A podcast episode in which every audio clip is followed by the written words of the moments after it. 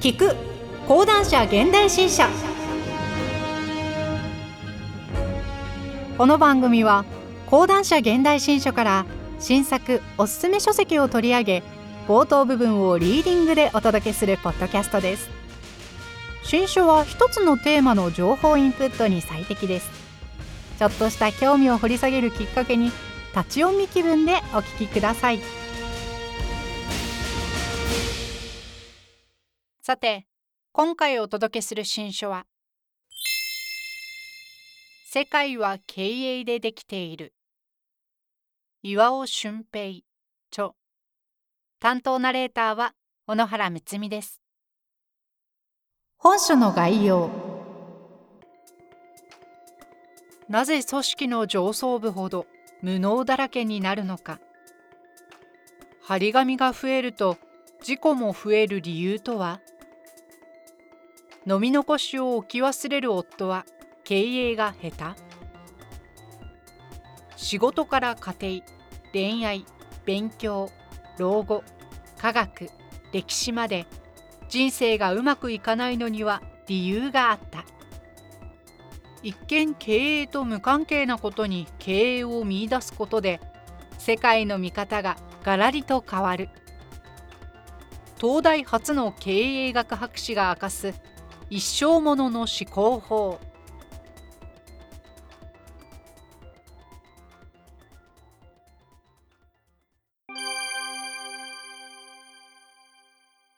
はじめに日常は経営でできている日常は経営であふれている。仕事に限らず恋愛、勉強、芸術、科学、歴史などあらゆる人間活動で生じる不条理劇は経営という概念への誤解からもたらされる。もちろんここでいう経営はいわゆる企業経営やお金儲けを指していない。目次から一目瞭然なように本書が扱う経営概念は多くの方の固定観念と相入れないだろう。この本は経営概念そのものを変化させる書であり日常に潜む経営がもたらす悲劇の博物誌でもある。例えば次の2つの比喩。君の〇〇を食べたい。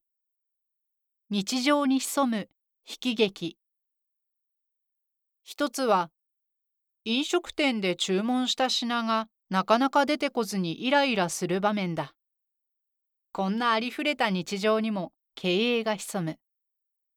しびれを切らしウェイターに「あの〇〇を注文したはずですけど」と尋ねる。だが「今作ってますから」とそっけない返事しかもらえない。それから30分以上経ってようやくまるまると対面できた頃にはこちらもつまみとして頼んだのにもうお酒も飲み終わったしいらないですよと嫌味になる。ウェイターはムッとしてガチャンとお皿をテーブルに叩きつけていく。こちらからすればこんなに待たされた上に態度も悪いなんて許せないと顔を真っ赤にする。断っておくが、これは私の実体験ではない。確かに、いつでも、どの飲食店でも、私の料理だけは出てくるのが遅い。しかし、持ち前の八方美人根性を発揮し、店員さんに嫌われまいと、いや、早かったですね。おいしそう。と、不気味な愛想笑いをして、顔自体が不気味なのであって、笑顔は満点なはずなのだが逆に嫌味と捉えられて出入り禁止になるのが実際の私だ本題に戻ろう。この場面で我々客がウェイターに対して起こるのは実は不合理だ。責任が存在しない場所に無意味な不満をぶつけているためである。大抵のウェイターは料理が崩れないよう凝視しながら周囲にも気を配るという肩残る芸当をこなしつつ素早く料理を運んでいる。料理が出てくるのが遅い原因はウェイターではなくキッチンで採用されている調理法の欠陥にあることがほとんどだ。だからこそウェイターは嫌味を言われても、自分は一生懸命に料理を運んできたし、自分が悪いわけじゃないのに、と気分を害する。かといって、キッチンで働く人々も大抵はマニュアルの指示通り料理を作っているだけであり、責めるべき対象ではない。もし本当に料理の到着が遅い状況を正したいなら、いかにも飲食のプロ、中、飲食業界のプロではなく、飲食、イコール接触のプロなら誰でも名乗れる、という顔をしながらキッチンを訪ねて、ちょっと君たち、僕が画期的な調理手法を教えてあげよう、と提案すべきだ。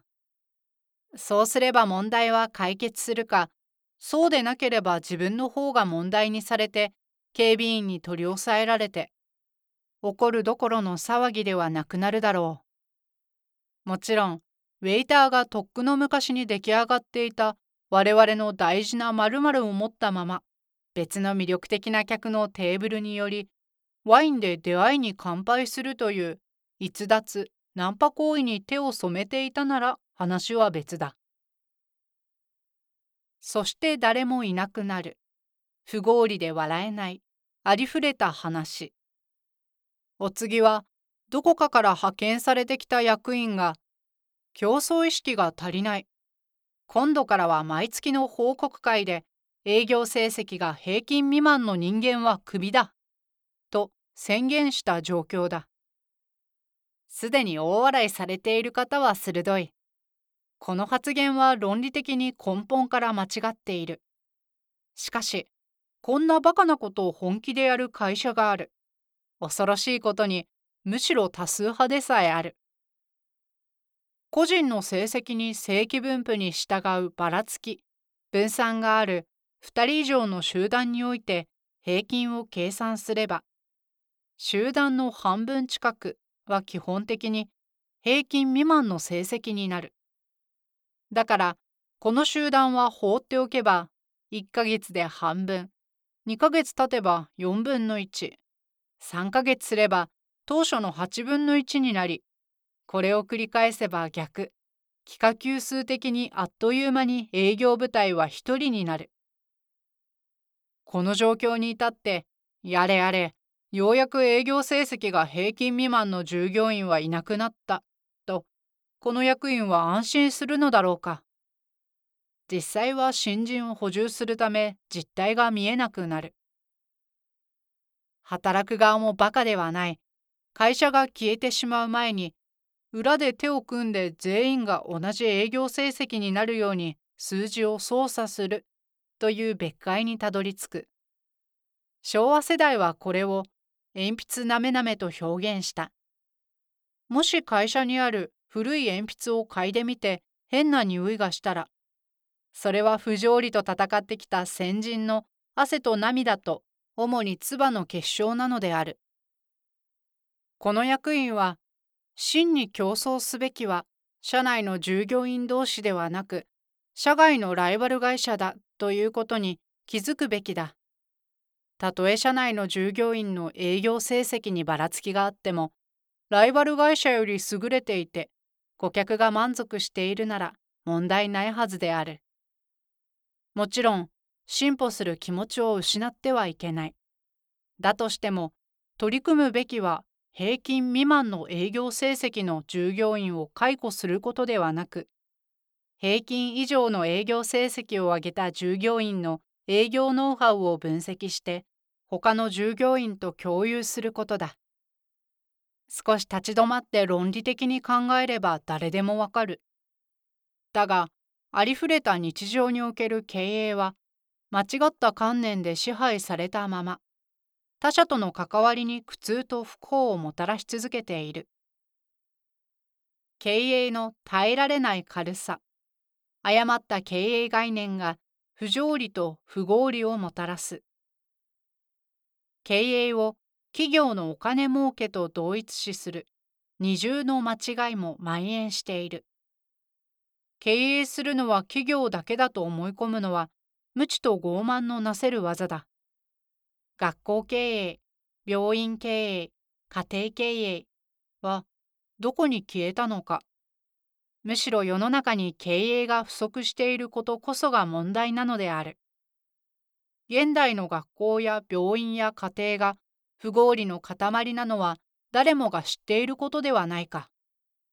また人類のさまざまな側面に関わる講義の経営において利益利潤や個人の公用増大が究極の目的になり得ないのも明らかだ。比較的それらを重視する企業経営においてさえ本来それらは二次的な目的にしかなり得ない。結論を先取りすれば本来の経営は価値創造イコール他者と自分を同時に幸せにすることという究極の目的に向かい中間目標と手段の本質意義有効性を問い直し究極の目的の実現を妨げる対立を解消して豊かな共同体を作り上げることだ。この経営概念のもとでは誰もが人生を経営する当事者となる。幸せを求めない人間も、生まれてから死ぬまで一切他者と関わらない人間も存在しないからだ。他者から何かを奪って自分だけが幸せになることも、自分を疲弊させながら他者のために生きるのも、どちらも間違いである。倫理的な間違いではなく、論理的な間違いだ。本書の主張は単純明快である。丸一、本当は誰もが人生を経営しているのに、それに気づく人は少ない。丸二、誤った経営概念によって人生に不条理と不合理がもたらされ続けている。丸三、誰もが本来の経営概念に立ち返らないと個人も社会も豊かになれない。現時点では意味不明かもしれない。しかし、本書を読んでいただければ、さまざまな比喩から類推するかのように、真の経営の姿を共有できるはずだ。本書はこうした問題意識に基づいて書かれた令和霊障体エッセイである。令和の文化人を思い浮かべると、なぜかみんな霊障系だと気づく。冷静に論理的に。傍観者として社会を分析し霊唱する人たちが人気だ。令和文化人たちは大抵イケメンで痩せていて変な格好をしている。一方の私は時代遅れの熱血熱弁つば飛ばし系だ。本書の執筆中も中学ジャージ現役着用と来ている。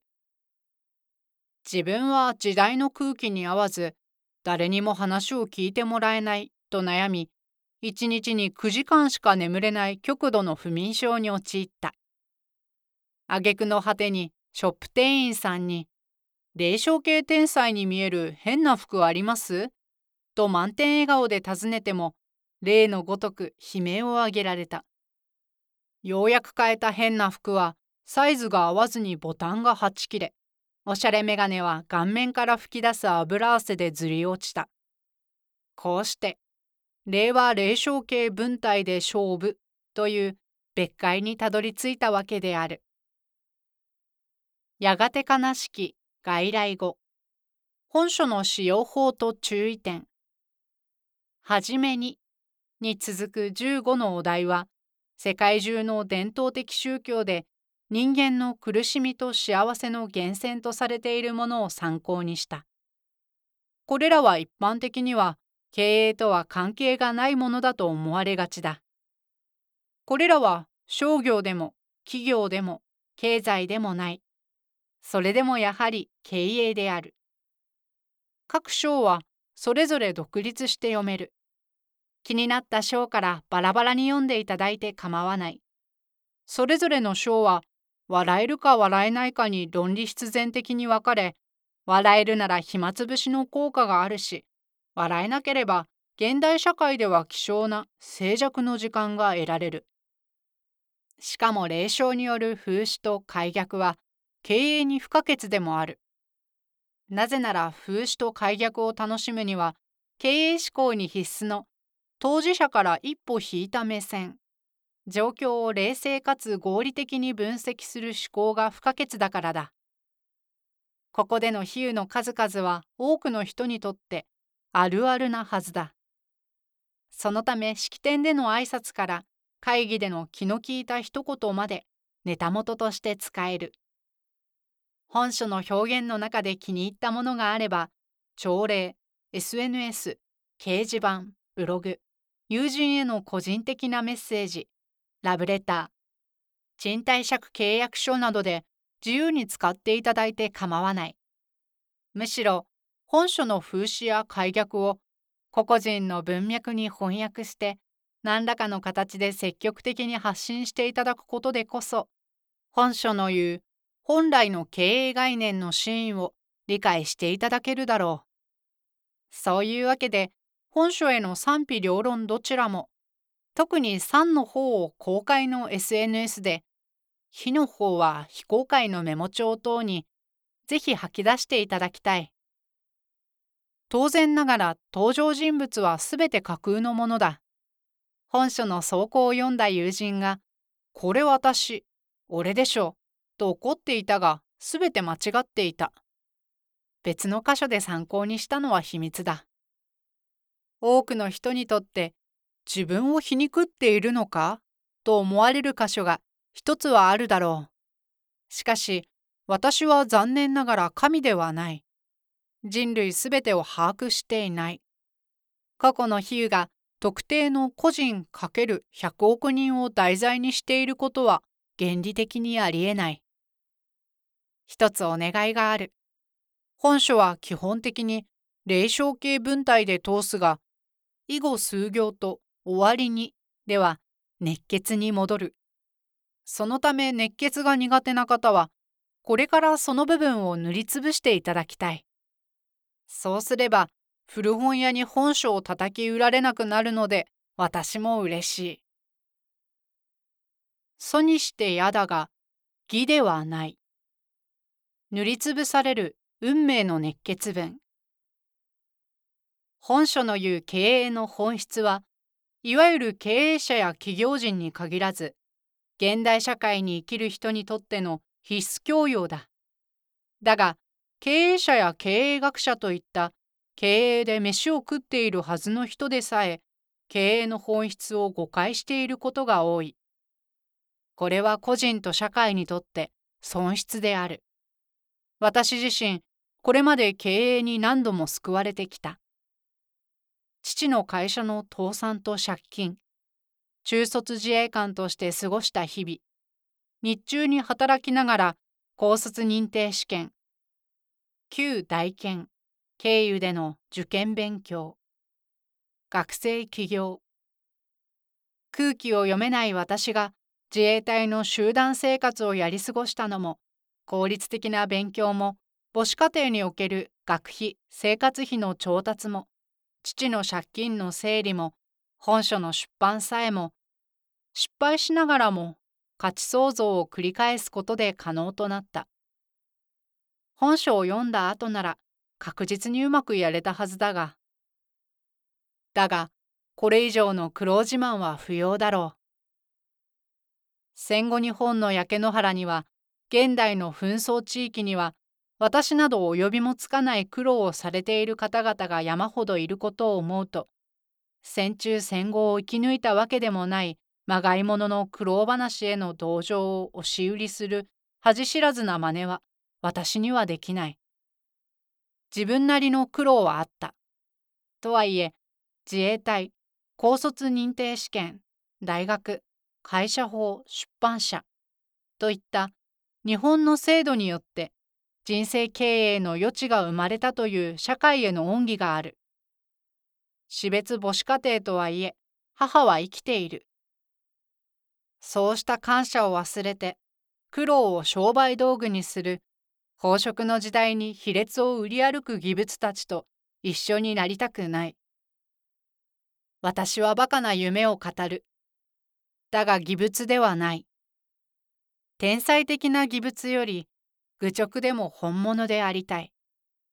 すべての人が経営概念を転換すれば、日本も世界ももう一度豊かになれる。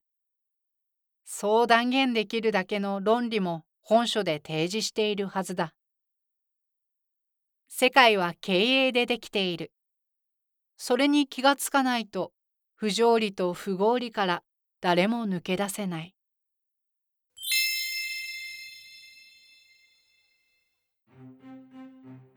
今回は講談社現代新書から岩尾俊平著世界は経営でできているをお届けしました。番組ではリスナーの方からの投票を受け付けております。Spotify で聞かれている方はぜひ投票やアンケート機能を使って番組に声をお寄せください。最後に audiobook.jp からのお知らせです。オーディオブックは家事をしながら車の運転中など好きな時間に本を音声で聞くことができるサービスです。オーディオブックドット .jp なら日本語オーディオブック数がナンバーワン。人気のビジネス書や話題の小説など豊富なジャンルが揃っています。